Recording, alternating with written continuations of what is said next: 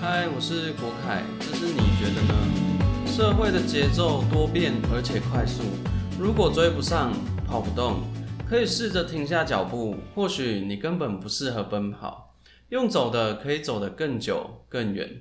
也可能你喜欢游泳，也或许你需要一个伙伴。盲目的跟随别人的脚步生活，只会带给自己更多的迷茫。找到适合的方式生活，找到自己喜欢的节奏。能为生活带来更多的乐趣。这里会分享一些人生的故事与经历，停下脚步，不要错过了。按下订阅，听完后也帮忙我分享给你身边的人。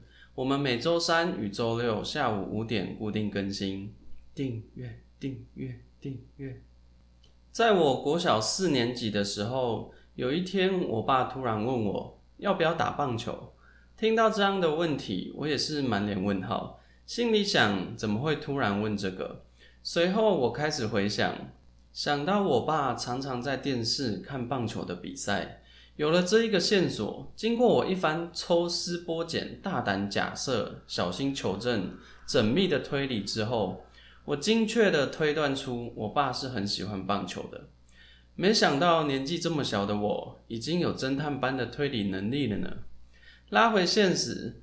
我根本不知道要怎么回答这个问题，我连棒球到底是在干嘛的都不太清楚，只知道当球被打出去，主播就会开始大叫。还有看过一些古惑仔的电影，里面人手一支球棒，不过打的不是球就是了。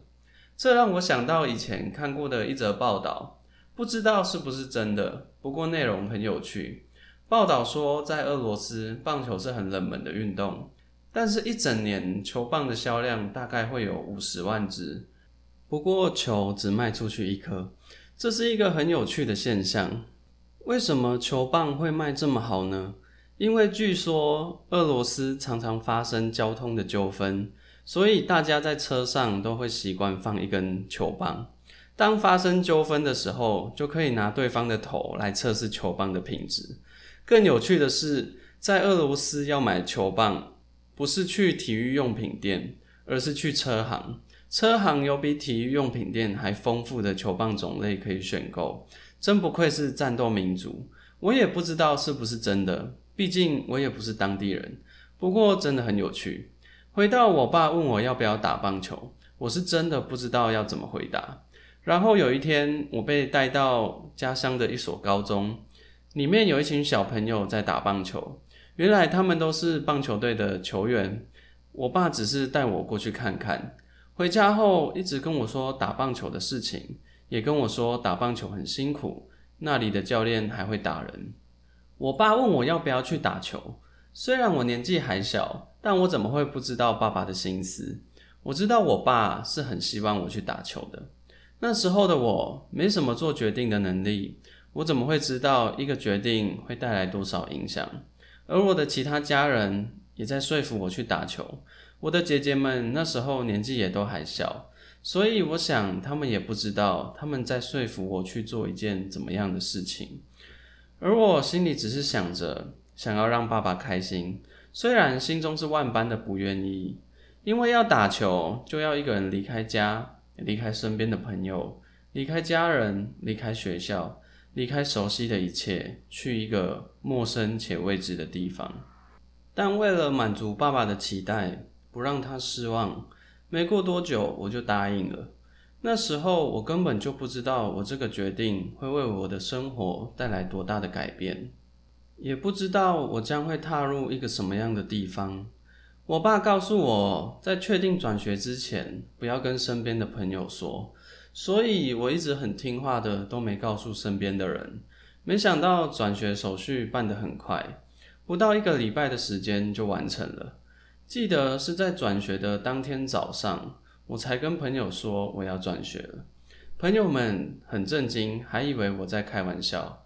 直到我很认真的说我要转学了之后，他们才意识到这是真的。不过一时之间都还无法接受。连我自己也都还不敢接受这件事情是真的。中午，我妈来学校办理最后的手续，老师还念了一下我妈，说我成绩这么好，去打什么棒球。事后想起这段回忆，发现我真的是很听话的孩子，听话到要跟好朋友离别了，连最后道别的机会都没有。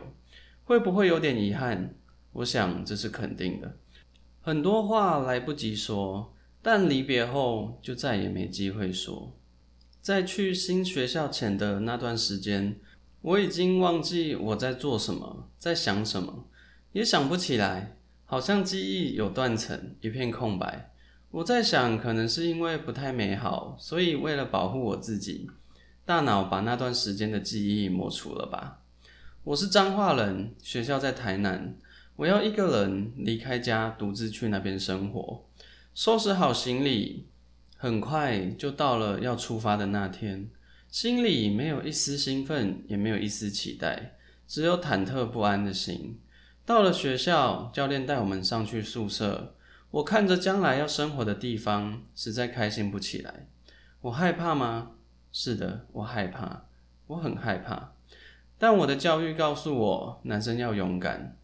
这样的教育不知道还要毒害多少小孩子，所以我假装自己没事。从那时候开始，我学会了假装，在很长一段时间里，我都在假装，假装我喜欢自己在做的事情。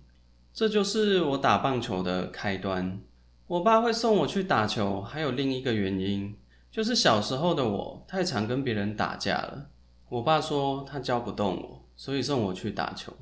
我曾经一度以为我爱打架，因为我身边的人都这样告诉我，所以我以为我这么常打架是因为我喜欢。但长大后发现，我一点都不喜欢冲突，甚至可以说得上我爱好和平。那为什么会常打架？不是因为喜欢，只是我不喜欢被欺负罢了。小时候的我白白嫩嫩又很矮。一脸很好欺负的样子，而总是会有跟星星一样喜欢展示力量的同学。